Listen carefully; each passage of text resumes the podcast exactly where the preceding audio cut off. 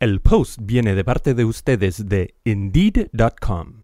Indeed sabe que buscar nuevas oportunidades, la capacidad de adaptación es clave para las pequeñas empresas, y contratar a alguien que genere un impacto hace que tu empresa continúe hacia adelante. Entonces, ¿por qué no sigues adelante con Indeed? Empieza con un crédito de 75 dólares gratis para tu primera publicación de empleo y podrás contactar a más candidatos de calidad. Visita indeed.com diagonal podcast. Aplican términos y condiciones.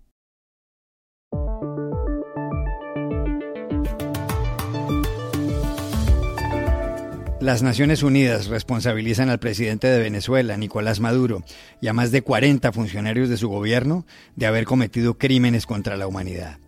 Uno de los acusados, Diosdado Cabello, acaba de responder. Venezuela está siendo observada por el mundo y las amenazas van y vienen. Una gente que le pagan unos sectores, entonces mandan desde la ONU supuestamente unos, unos informes, pero aquí viene una comisión de, de derechos humanos que yo no voy a defender porque tengo mis críticas y tengo mis, mis observaciones, plagado de mentiras también. Hoy, aquí en el Washington Post, uno de los autores de la investigación explica los detalles. La devastación por los incendios forestales en la costa oeste de Estados Unidos ha dejado sin nada a algunas comunidades hispanas. Una reportera de este periódico, que estuvo en Oregón, relata lo que vio y trae testimonios. El acuerdo de normalización de relaciones entre Israel, los Emiratos Árabes Unidos y Bahrein tiene profundas consecuencias internacionales. ¿En qué queda ahora la causa palestina? Hablamos con un dirigente de Al-Fatah, la organización de Yasser Arafat. Hola, bienvenidos a El Washington Post. Soy Juan Carlos Iragorri, desde Madrid. Soy Dori Toribio, desde Washington, D.C. Soy Jorge Espinosa, desde Bogotá. Es jueves 17 de septiembre y esto es todo lo que usted debería saber hoy.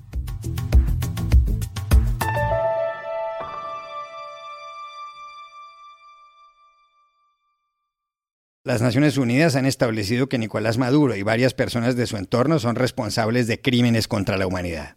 Todo ello consta en un informe de más de 400 páginas que contiene el análisis de más de 2.000 denuncias y el estudio minucioso de 223 casos. Dori, el informe fue elaborado por la denominada Misión Internacional Independiente de Determinación de los Hechos sobre la República Bolivariana de Venezuela. La misión, creada a finales de septiembre del año pasado, tenía por objeto revisar las posibles violaciones a los derechos humanos en ese país desde 2014. El texto señala que Maduro, así como Diosdado Cabello, que preside la Asamblea Constituyente, y los ministros de Interior y Defensa, Néstor Reverol y Vladimir Padrino, han planificado y ejecutado los crímenes. Otros 45 funcionarios se suman a la lista.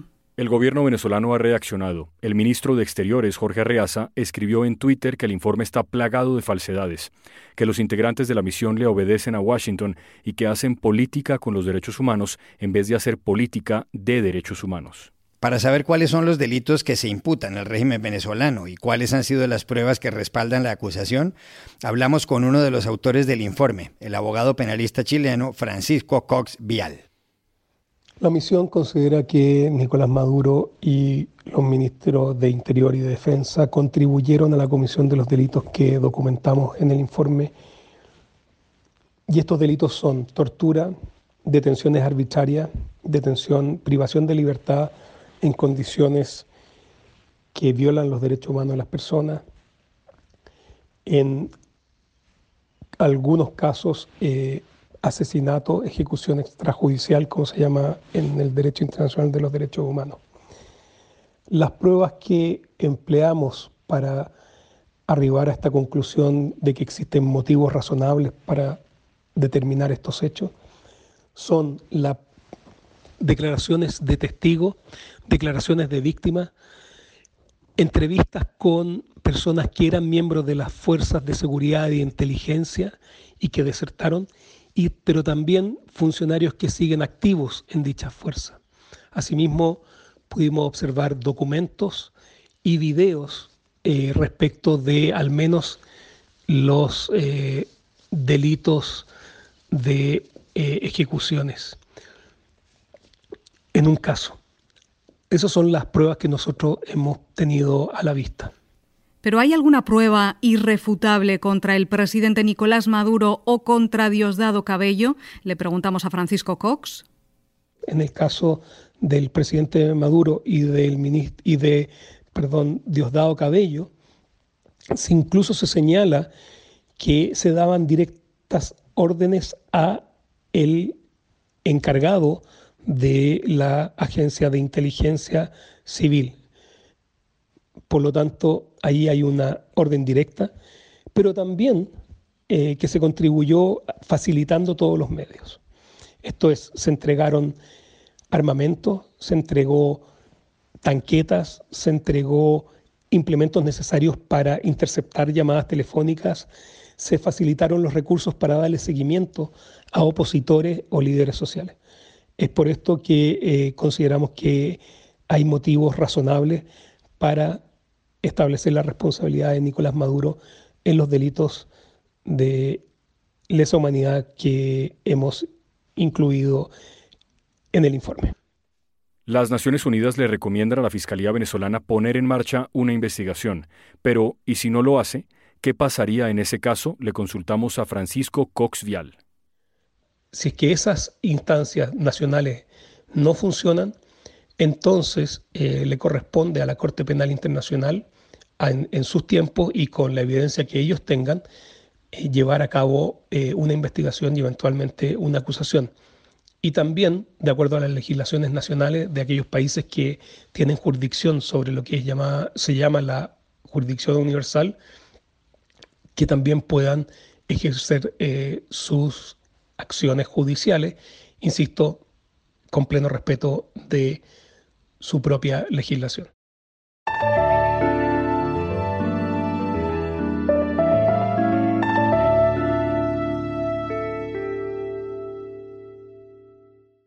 Son cada vez más graves las consecuencias de los incendios forestales en la costa oeste de Estados Unidos, que han arrasado 1,6 millones de hectáreas. Dori, más de 35 personas han muerto en los estados de California, Oregon y Washington, y al menos 500.000 han sido evacuadas. Centenares de viviendas han desaparecido. La nube de humo es de color naranja oscuro y es de tal tamaño que los satélites informan que alcanza ya la costa este y que está a punto de llegar a Europa. En la costa oeste, varias comunidades de hispanos de bajos recursos se han visto afectadas. Una de ellas vive en trailers o caravanas en Phoenix, una localidad de 4.500 habitantes en Rogue Valley, en el estado de Oregón. Los latinos que la integran han perdido todo. En ese lugar acaba de estar una reportera de The Washington Post, Samantha Schmidt. Le preguntamos cuándo llegó allá y qué vio. La semana pasada estuve en la comunidad de Phoenix, un pueblo pequeño en el sur de Oregón, y estuve caminando por los barrios apenas que estaban regresando las familias a sus casas, o por lo menos lo que quedaban de sus casas después de los incendios. Más de mil casas fueron destruidas en Phoenix y muchos eran trailers a donde vivían familias de bajos ingresos y la mayoría de las familias en estas casas eran latinos más que nada mexicanos que habían llegado a la zona unas generaciones atrás para trabajar en los huertos en el valle. Y ahí me encontré con una mujer llamada Beatriz Gómez, quien acaba de ver por la primera vez lo que quedaba de su tráiler. Y no había nada, solo ceniza. Y estaba llorando y a la par de sus hijos contándome ah, lo que significaba esa casa para esa familia. Estas cortísimas frases que se escuchan a continuación se las dijo Beatriz Gómez a Samantha Schmidt. Beatriz es de Oaxaca, en México, y se encuentra en Estados Unidos desde hace 20 años. Porque la mayoría de los latinos vivimos en trailers, entonces decimos, acabaron con los pobres, acabaron con los, los mexicanos. Wow, wow. Samantha también habló con un hermano de Beatriz Gómez, con Jairo Gómez, que vivía con su familia en otro tráiler. Él habló de sus hijos. Yo pues soy inmigrante, ¿verdad? Llegué aquí sin nada a este país. Y, gracias a Dios tenemos un carro, nos podemos mover. Yo ya viví estar sin nada y empezar de nuevo, pero ellos no. Ellos es muy doloroso ver todo esto, haber pasado por todo esto. Y esta es la conclusión de Samantha Schmidt. Para muchas de estas familias ha sido un golpe doble. sabemos que los latinos han estado muy afectados por la pandemia en este país y por los impactos económicos de la pandemia. Por ejemplo, Beatriz Gómez me estaba contando que antes de los incendios se habían cortado las horas del trabajo para Beatriz y su esposo, donde trabajaban en, un restaurante de Red Lobster. Y por eso estaban tratando de guardar un poco de dinero y habían cortado la seguridad del tráiler. Entonces ahora no, tienen nada y no tienen forma de recuperar ah, el tráiler y ahora no saben a dónde van a vivir con los hijos. Y además, muchas familias en esta zona trabajaban en agricultura y han tenido que regresar al trabajo entre el humo, eh, en medio del humo que está cubriendo todo el estado. Y este humo es demasiado peligroso para la salud. y los oficiales están diciendo que la gente no debe salir eh, al aire en estos días, pero igual estos trabajadores siguen regresando a los huertos y y tampoco tienen una casa donde regresar porque muchos han estado destruidos. Entonces, están sufriendo mucho en estos días.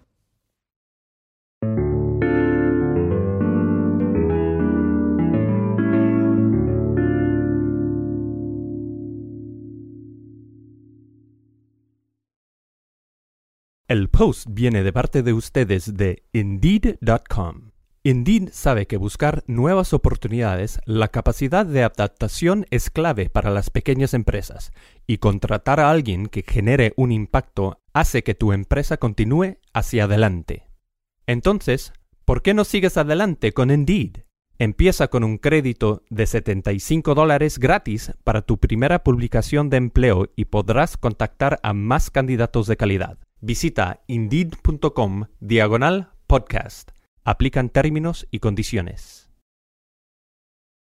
La firma esta semana en Washington del acuerdo por el cual Israel normaliza sus relaciones con los Emiratos Árabes Unidos y Bahrein tiene muchas implicaciones. Auspiciado por el presidente Donald Trump, que el 3 de noviembre se enfrenta a Joe Biden en las elecciones de este país, mejora el clima del Estado judío con el mundo árabe.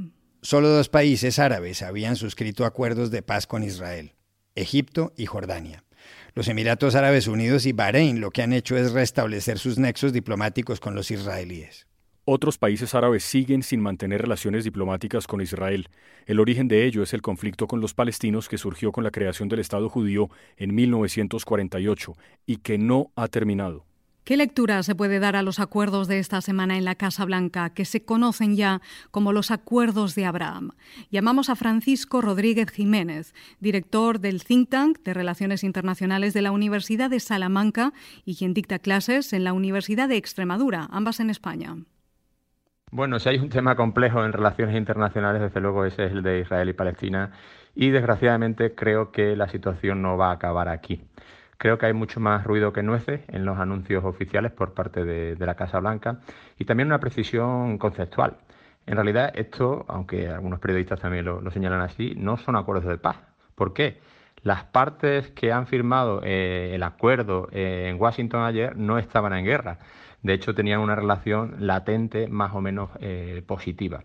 De tal modo que la gran diferencia con acuerdos posteriores, por ejemplo, estoy pensando en los acuerdos de Oslo de 1993 que pusieron fin a la intifada primera, aquí no está representada Palestina, por lo tanto eso es negativo para, Palestina. Eh, más aún, eh, la situación de Palestina no cambia demasiado, que ya era bastante crítica, sobre todo cuando en septiembre de 2018 Trump de manera eh, unilateral decide cortar la financiación que tenía la Agencia de las Naciones Unidas para los Refugiados en, Palestina. Y otra clave fundamental creo que es la letra pequeña de los acuerdos, que en teoría es lo que ha permitido que entren estos dos países árabes. Y esa letra de los acuerdos dice que Israel no, ¿eh? y digo, no finaliza eh, su proyecto de anexión de Cisjordania, sino que queda suspendido y por lo tanto en cualquier momento se pueden eh, reabrir o se puede retomar ese asunto. Otra clave eh, en, el ámbito palestino es cuál va a ser eh, la recepción de esto en la sociedad palestina, si jamás va a tener un nuevo brío, va a tener un nuevo aire, alentado quizá por Irán, si Mahmoud Abbas, el líder de la autoridad palestina, no será capaz de embridar a, Hamas y por lo tanto eh, la situación creo que no va a ser demasiado tranquila en los años sucesivos. También le pedimos una opinión a Juan Dirsi, subdirector de Asuntos Latinoamericanos del Comité Judío Estadounidense. La firma el día de ayer del acuerdo de paz entre Israel, los Emiratos Árabes Unidos y Bahrein abre una nueva hoja, abre una posibilidad de un nuevo Medio Oriente. Es un avance significativo en la situación de la región que había visto postergada por generaciones la resolución de toda la situación a un conflicto regional entre palestinos e israelíes. Lo que hace este acuerdo es decir, vamos a avanzar en la consolidación de unas relaciones, vamos a traer de una vez y por todas paz, tecnología, seguridad y economía a la región, porque eso es lo que queremos hacer, resolver el día a día de las personas. Si tuvieran un conflicto que sigue latente, que es específicamente el conflicto entre israelíes y palestinos, no podemos seguir postergando la resolución de los temas cotidianos de la gente hasta que se resuelva el conflicto con los palestinos. Esto es, sin lugar a dudas, una jugada maestra de la administración del presidente Trump que consolida la decisión y la necesidad de estos países de acercarse motivados principalmente por dos temas. El primero es el temor de un Irán que ha consolidado sus ambiciones nucleares y que no ve en el momento otra posibilidad de no ser detenido, a menos que haya una cooperación mucho más fuerte entre Israel y sus vecinos árabes que se ven amenazados por Irán. Y la segunda, recuerdo de la primavera árabe, donde los países árabes entendieron claramente que necesitaban buscar una nueva estructura en el Medio Oriente para garantizar que no sean reemplazados por movimientos populistas que buscan la destrucción de las eh, estructuras. Con lo cual, es la posibilidad de un nuevo, nuevo Medio Oriente, es la posibilidad de paz en la región, es la posibilidad de un desarrollo que ha sido postergado hace décadas. Pero la gran pregunta es cómo queda ahora la causa palestina. Consultamos en Ramallah, en Cisjordania, a Ahmed Subu, ex embajador palestino en España y México y directivo de Al-Fatah, la organización fundada por Yasser Arafat. No cabe la duda que es un retroceso para la causa palestina, porque cualquier normalización de relaciones de un país árabe con Israel, mientras siga la ocupación israelí sobre nosotros, es un retroceso, aunque no es un paso decisivo para Israel, ya que se trata de dos países que nunca tuvieron guerra o enfrentamiento con Israel. Son marginales al conflicto, nunca estuvieron directamente envueltos en el mismo. Eh, es un asunto que solamente beneficia al presidente Trump en su campaña electoral y con sus problemas internos, así como al primer ministro israelí Netanyahu, que tampoco anda en sus mejores momentos en la vida política interna israelí. Para la causa palestina es un retroceso pero coyuntural. Mientras estemos en nuestra tierra, luchamos con la legalidad internacional entre manos para acabar la ocupación y realizar los derechos inalienables de nuestro pueblo, tenemos esperanza de que los pueblos árabes seguirán siendo con nosotros, aunque algún que otro gobernante árabe pague facturas innecesarias y baratas y gratis al señor Trump, que puede también no ser reelegido, y al señor Netanyahu, que tiene que enfrentarse a sus problemas de corrupción en Israel. Tenemos esperanza de seguir adelante.